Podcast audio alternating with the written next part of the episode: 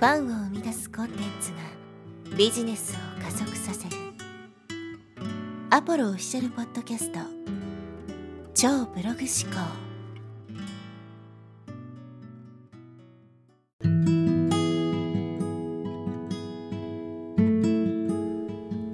はい、えー、アポロです。こんにちは、えー、今日はですね、会社を辞めて独立起業するタイミングについてお話していき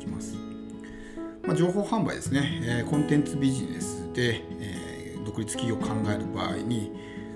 どのタイミングで会社をですね辞めたらいいのかって話ですただ最初にですねお伝えしておきたいのは決してそのサラリーマンとして生きる生き方が間違ってますよっていう意味ではないのでそこだけ誤解のないようにしてほしいと思います、まあ、もし自分で独立して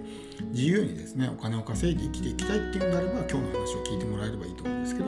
決してサラリーマンがダメで起業するのが正しいんですよっていう意図で言ってるわけではないのでその点だけね誤解のないようにしてほしいと思います。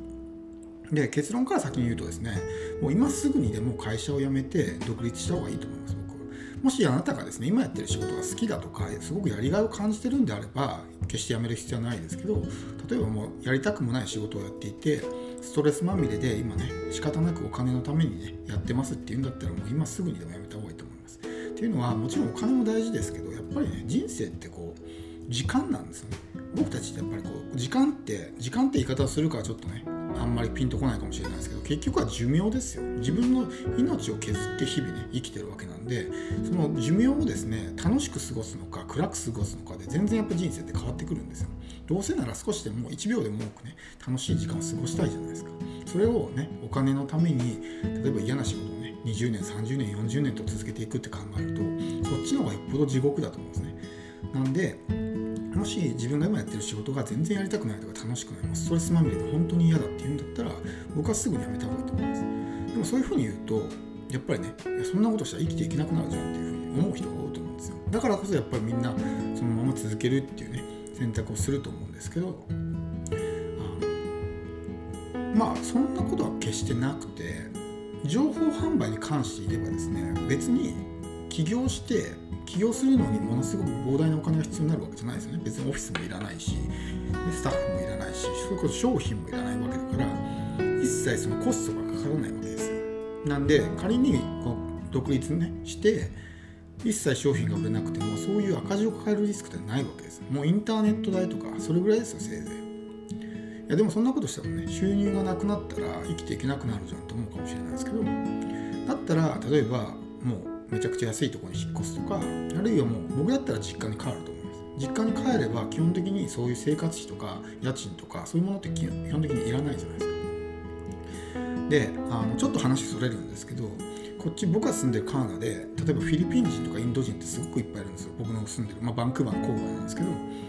フィリピン人インド人ってすごくいっぱいいてで彼らは基本的にそのホワイトカラーの仕事じゃなくてどっちかっていうと現場労働とかもうほんと最低賃金とか僕も一時期スーパーの夜間店員で働いてたんですけどもうスタッフはインド人とフィリピン人ばっかりなんですね。で彼らの給料って決して高くなくてやっぱりその最低賃金で働いてる、まあ、日本円で言うならば本当20万円いかないぐらいですよ。それぐらいの給料で働いてるんですね。でも結構いい車乗ってるんですよ。こっちは高いですよ。本当家賃とかもねワンルームで本当1500ドルとかするので日本円だったら123万ぐらい。1DK ですよ。1LDK か。1LDK でそれぐらいですでも本当リビングコストが高いんですよ。1ヶ月まあ我が家とかだったら本当4 5 0 0 0ドルぐらい生活費だけでかかるぐらい。それで収入が2000ドルですよ。でそういうような状態なんですけど彼らはすごくいい車が乗ってると。これはなぜかっていうとですね複数の家族で一つのプロパティその何ていうんですかあの部屋に住んでるからなんですね。例えばそのまあいわゆる3世帯同居みたいな感じですよ。3世代プラス兄弟同居みたいな一つの家の中に親世代がいて自分世代がいて自分の兄弟がいて自分の子供がいてっていうふうになるともし親も働いていて自分も働いていて兄弟も働いていて自分の配偶者も働いていて兄弟とかね兄弟の配偶者も働いていてなおかつ子供もそこそこ大きくなってきて子供たちも働くようになってきたら収入がすごい増えると思うんですね。仮に自分とね兄弟夫婦そして親だけが働いてたとしても収入が6倍になるじゃないですか。で同じ家に住んでるから食費やねその家賃や何やって折半してももうかなりビビたものだと思うんですよ。でそういうふうにやるからお金が貯まるんですね。その最低賃金とかで働いていてもそんなめちゃくちゃいい車に乗れたりするわけですよ。だからそもそももしあなたが今一人暮らしというかね親から離れて暮らしてるんだったらなんでそれをしてるのかってことをですね考えてほしいんですけどそこまでするメリットがあるのかな僕はだ僕だったら兄弟とか親と一緒に暮らしてやってる方がお金も貯まるし絶対いいと思うんですね。単純になんかその親と一緒に暮らすといろいろ面倒くさいからっていう理由だけで一人暮らしをしてたりとかね親元離れて暮らしてるっていうのが多いと思うんですけどそれによって自分で全部ねそのリビングコスト払わないといけなくなって、まあ、お金が全然たまらないっていう状態になるわけですよ。だったら実家に帰って実家だったらそういうものはお金かかる、まあ、月々ねいくらか入れるとしても数万円とか23万とかね入れとけばいいじゃないですか。そうしたら全然その仮に稼げない時期が長く続いても問題ないということですね。で一般のビジネス物販とかだったら商品が売れなければ赤字になるんでねいつかその借金を抱えてタイムリミットが来ると思うんですけどコンテンツビジネス情報販売ビジネスっていうのは商品が売れなくてもそういう赤字になる心配がないんでタイムリミットって来ないんですよね。だからじっくり時間をかけてね、えー、やることができるわけです。であのまあ、この業界とかだと結構ね今大成功してる人とかでももともとニートでしたとかっていう人結構いるんですけどそういう人の方が逆に成功しやすかったりするんですね。もう追い込まれていてかつ膨大な時間がある人。やっぱりねその例えばサラリーマンやっていて1日に勉強とか作業に1時間しか使えませんっていう人ともうやることがなくて家実家にずっといて1日ね例えば12時間使えますって人がいた場合どっちがねりその時間がある人の方が有利なんですよ。スタート地点はサラリーマンでね能力とかスキルとか実績とか過去のね学歴とか頭の良さとかねあってその人の方がスタート地点は有利だったとしてもやっぱりね時間持ってる人の方が有利なんですよね。勉強もいっぱいできるし作業もいっぱいできるからやがて追い抜かれてしまうってわけですね。なんでそういう人の方が成功しやすいんですよ。もちろんですね本人の性格にもよりますよ。もし自分がですね低気に流れてすぐにだらけてしまうような性格だったらニートになって実家に入るとどんどんどんどんだらけて堕落した生活になってしまうんでそこはやっぱ自分をしっかりと管理できて頑張れるっていう性格にしていかないといけないんですけど基本的にそういうような感じでもうね後がないと、ね、本当に実家に入帰って一年発起してねここで絶対成功しないとっていう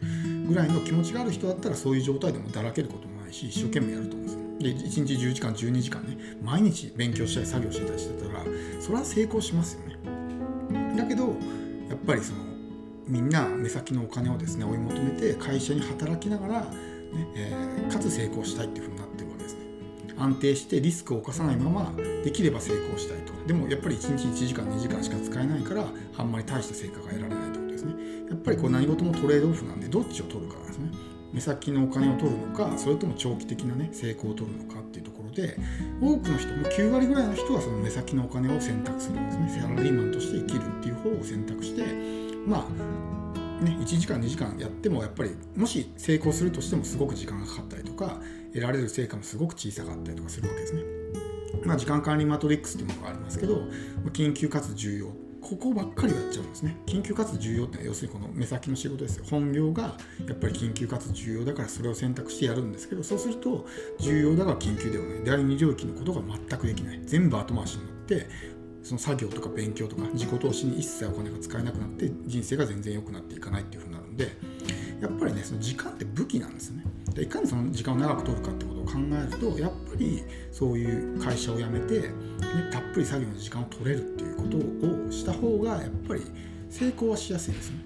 で実家で暮らすのが嫌だって言ってもやっぱ数年のもんじゃないか。23年我慢してそこで結果を出してお金持ちになればそこから引っ越してまた一人暮らしとかね。え自分のパートナーとか子供と暮らして親と離れて暮らせばいいだけなんでほんの数年間の間だけなんですね。別にそれぐらいだったら我慢できると思いますしそもそも今これだけリモート化が進んでいてもう都会に住む必要性すらもないわけですね。実家に帰って働くこともできるわけだし、ね、それこそ在宅勤務とかもできるわけじゃないなると別にもうねそういう都会に住む必然性もそもそもあるのかっていう話になってくると思うんで、まあ、その辺りも考えながらやっぱりこの時間をいかに使うのか。お金がある人はお金で全部解決できるんですよ優秀な人を雇ったりとか外注したりとかね広告を売ったりとかできるんですけどやっぱりそういうお金がない個人っていうのは全部自分でやらないといけない。広告も使えないし外注もできないしっていうのは全部自分でやらないといけないんですけどそうするとやっぱ時間が足りないんですい出してそこに全てを投資するのかってことすごく大事になところですね。だから僕としてはですねやっぱりその情報販売ビジネスコンテンツビジネスっていうのは基本的にそういう赤字で、ね、売れないからタイムリミットが来て倒産とかっていうことは基本的にないんでだったら今すぐにでもやめて時間をたっぷりとって時間をかけながら徐々にビジネスを大きくしていくっていう選択をした方がいいかなと。なんでもし、ね、一般的にはねすぐに会社を辞めるなんてリスクがありすぎるっていうふうに言う人も多いと思うんですけど、まあ、それは一般的なこう物販とかの話であって別に実家に帰ればねそういうことも別にないだろうし実家に帰らなくてもね本当に安いマンションとかで本当に23年だけ我慢して住めばいいじゃないですか。でどっちが欲しいんだって話ですね。その自分のあの、まあ、目先のお金が欲しいのかそれとも将来的な自分のその理想を実現したいのかっていうそこの天秤にかけてそれでもねやっぱり目先のお金が欲しいっていうんだったらその選択をすればいいしいや絶対そんな人生は嫌だと。自分はこの理想を実現していきたいんだっていうふうに思うんだったらそっちを選べばいいし。どっちかなんですね。やっぱそれ他人軸で決めない。自分の本当に心の底から思ってることを基準に決めるってことをしないと世間一般の人はこういう選択をしてるから自分もそうするっていうのは一番良くないので、まあ、ぜひですね、えー、今後どうしていきたいのかってことを考える際に、まあ、参考に、ね、してほしいと思います。